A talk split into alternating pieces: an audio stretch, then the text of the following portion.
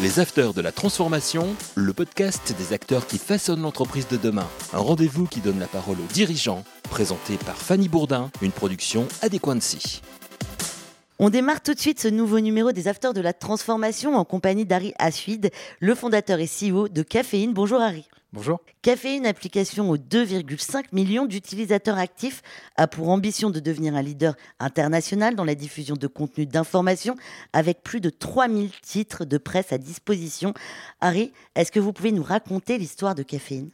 Oui, euh, bon, je vais essayer d'être court. Donc, c'est une histoire qui a, qui a, débuté il y a 16 ans, à une époque où il n'y avait pas encore de, de, smartphone, pas de tablette. Et l'idée est venue très simplement, puisqu'on était à l'étranger. Euh, je voulais consommer de la presse française des magazines comme Le Point, comme L'équipe. Et puis euh, j'étais aux États-Unis, je trouvais pas en fait euh, ces contenus disponibles. Je me suis dit c'est incroyable que à l'ère d'Internet, on ne puisse pas avoir une sorte de iTunes euh, de la presse. Donc voilà, tout simplement, on a construit cette histoire sur cette idée.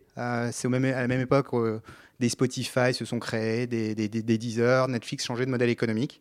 Et puis de fil en aiguille, en fait, de cette idée, on a bah, créé une société, levé un peu d'argent auprès de Business Angel, essayer de se développer. Les smartphones sont arrivés, ce qui a permis de, faire que cette idée qui était intelligente euh, ben, se réalise concrètement. Les tablettes ensuite qui ont été vraiment euh, game changer pour nous. Et puis de fil en aiguille, on a continué à se développer en, tant que société. Au départ, on s'appelait Le Kiosque et puis on a transformé euh, notre société avec un nouveau nom, Caféine, justement dans, dans, le cadre de ce développement international dont on va sûrement parler un petit peu plus tard. Vous étiez destiné à faire ce genre de métier? Bah, Moi, j'ai, fait des études entre guillemets un peu classiques. J'ai des, études de finance. J'ai commencé à travailler euh, dans le monde de la banque d'affaires. Euh, je suis issu d'un environnement très entrepreneurial. Euh, dans ma famille, maintenant, dans ma belle famille aussi. Et puis voilà, on a toujours été porté par des projets entrepreneuriaux. Le monde de la tech m'a toujours séduit. Enfin, quand je, quand, dans les années 2000, c'était le début de, de, l'émergence d'Internet, des premières, des premières success stories.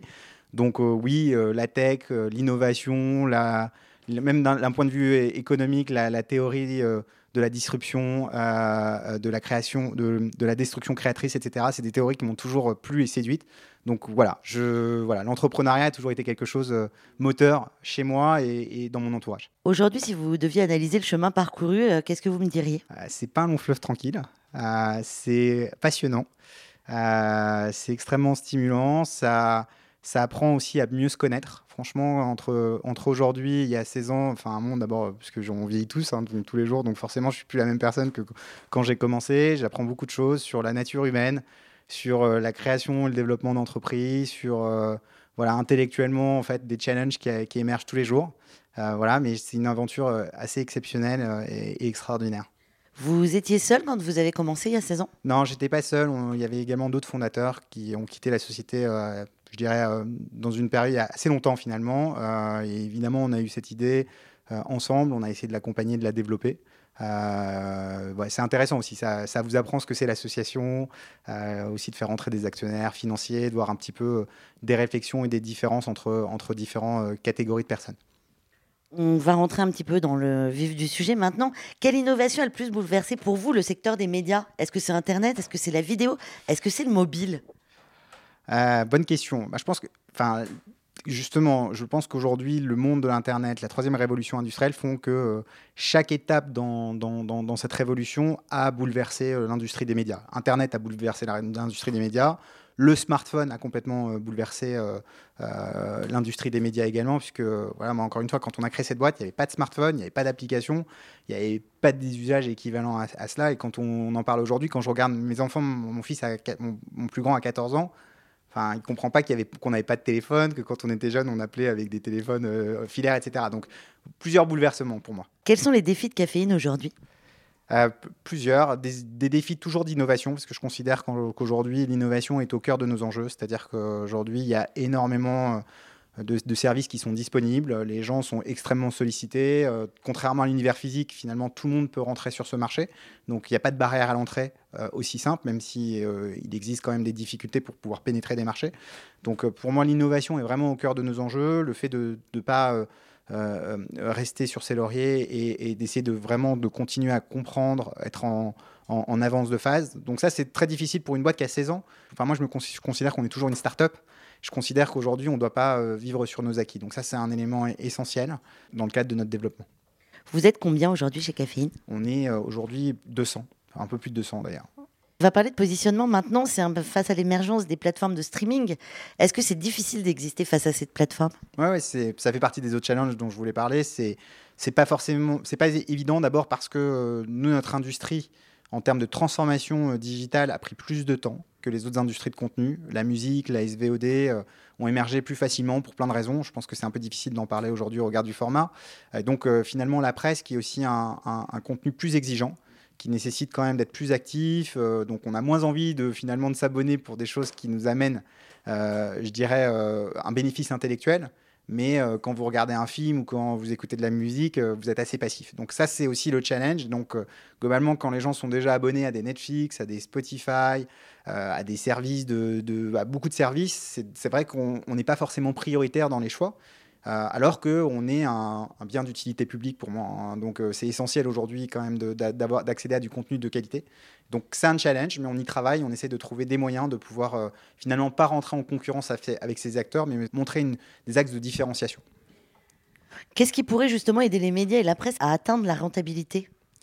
Le problème de, l'âge d'or de la presse il y a une trentaine, quarantaine d'années, c'était que c'était un modèle finalement économiquement très bizarre, dans le sens où il y avait peu de gens qui lisaient la presse au final, dans leur globalité. Si vous associez, par marque, hein, je j'entends bien, et euh, les revenus publicitaires étaient énormes puisque c'était un, média euh, euh, essentiel dans le cadre d'un plan, plan marketing ou d'un plan publicitaire. Aujourd'hui, le digital fait qu'il y a une fragmentation des revenus qui est associée à une explosion de leur audience. Donc moi, je suis assez convaincu qu'aujourd'hui, c'est une question de créativité sur les modèles économiques qui va permettre à ces médias de, se redévelopper et se redéployer. Mais on n'est pas à un âge, et c'est vraiment un paradoxe, où la presse va mal d'un point de vue usage. Il n'y a jamais eu autant d'audience, il n'y a jamais eu autant euh, de... Les marques sont très fortes en fait, elles sont plus fortes aujourd'hui qu'elles pouvaient être il y a 20, ans parce qu'elles ont un bassin d'audience qui est plus large. En revanche, effectivement, économiquement parlant, l'audience qu'ils ont réussi à, créer dans l'univers digital ne leur apporte pas des revenus. donc il faut être créatif parce que clairement, ça va être très difficile de rentrer dans la bataille de la publicité digitale face à des Google ou des Facebook, où ça va être difficile de monétiser le contenu euh, uniquement à travers euh, une stratégie d'autodistribution face à des agrégateurs comme Spotify, comme par exemple Canal+, Netflix, qui vont être priorisés. Donc c'est là la difficulté. Donc pour moi, il faut être assez créatif et euh, une solution comme Caféine, comme le groupe Caféine, avec tout ce qu'on fait aujourd'hui, peut apporter vraiment des moyens de monétiser euh, finalement ces audiences euh, pour, les, pour les ayants droit. Quels sont les enjeux face à Google News, par exemple? Bah, les enjeux, c'est pareil, j'en parlais, c'est un enjeu d'innovation, de différenciation. pour moi, l'avantage qu'on a, c'est que on est complètement aligné avec l'intérêt des éditeurs.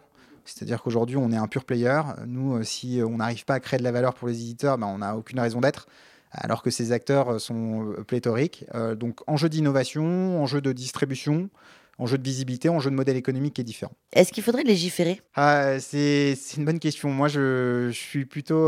voilà, je, pense que la loi peut avoir des limites, donc c'est toujours problématique. légiférer contre les GAFA, c'est compliqué. Euh, c'est un, vaste sujet. Dans l'absolu, oui, parce qu'ils ont, une, position qui est trop dominante aujourd'hui dans beaucoup trop de sujets, euh, malgré le fait que ces, sociétés au départ avaient euh, vraiment des projets libertaires, je dirais. Aujourd'hui, on voit bien qu'elles ont une place hégémonique et, c'est toujours dangereux. On va parler un peu avenir de Caféine maintenant. Quelles sont les prochaines innovations attendues sur la plateforme? Caféine, déjà, s'est beaucoup transformé puisqu'on n'est plus une seule société, on est un groupe. Euh, donc aujourd'hui, euh, on, a plusieurs activités au sein de Caféine. Notre bateau amiral reste ce service de, distribution euh, de la presse en format, en format numérique, donc cette plateforme de distribution. Les innovations qu'on a, qu'on a mis en place, c'est que quand on parle de presse, en fait, on parle d'écrit, on parle de presse papier. Et donc Caféine ne veut pas être perçu comme un kiosque numérique, puisqu'on pense, on pense que c'est pas un, c'est qu'un usage dans le digital. Et donc ce qu'on est en train de construire, c'est vraiment en s'appuyant sur aussi ce que font les grandes marques de, presse, qui sont devenues des marques de médias, essayer d'avoir euh, différents moyens d'accéder au contenu. Donc l'écrit reste essentiel dans notre expérience, mais on vient de rajouter de l'audio. Euh, on va aller de plus en plus vers le podcast. Euh, on vient de rajouter des feeds d'actualité, donc des news feeds.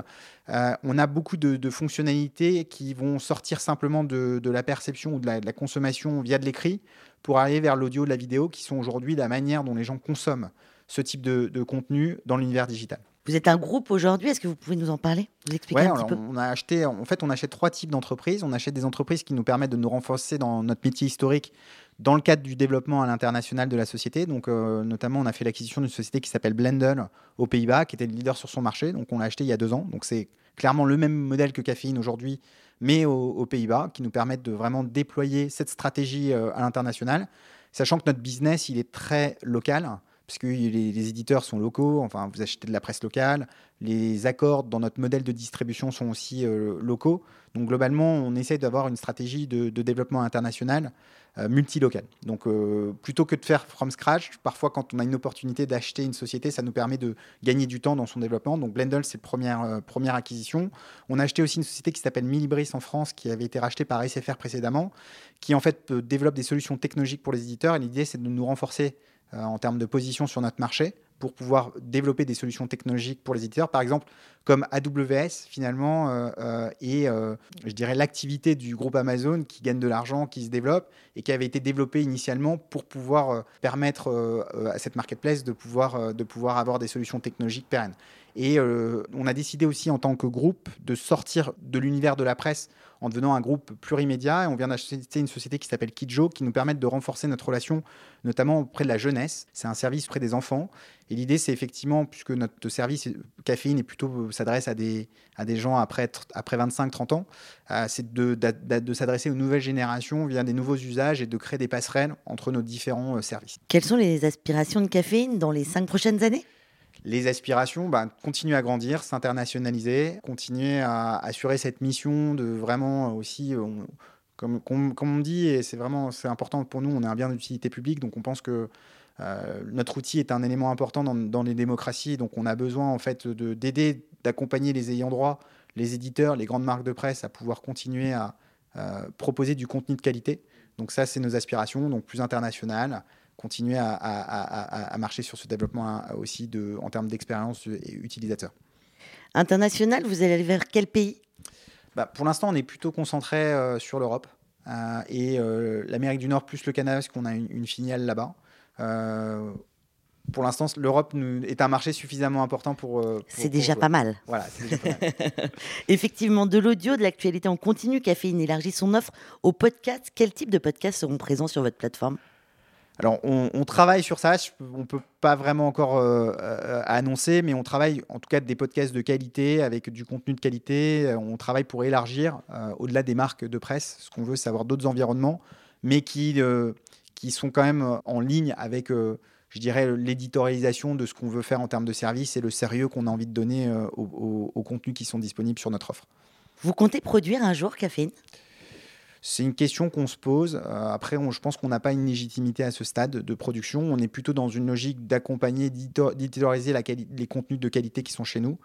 Pour l'instant, la production est, est, est, est, pas au centre de notre stratégie. Pourrait peut-être trouver les acteurs de la transformation un jour sur Caféine? Pourquoi pas Pourquoi pas Avec euh, voilà, c'est effectivement un axe qui, qui fait partie de nos, nos, réflexions de développement. Merci beaucoup. C'est la fin de cette interview, Harry. Merci d'avoir échangé avec nous. Merci beaucoup. Je rappelle que vous êtes le CEO et fondateur de Caféine. Merci de nous avoir suivis. N'oubliez pas, tous les épisodes sont sur vos plateformes de podcast préférées. À la semaine prochaine. Les Afters de la Transformation, une émission à écouter et à télécharger sur adequancy.com et toutes les plateformes de podcast.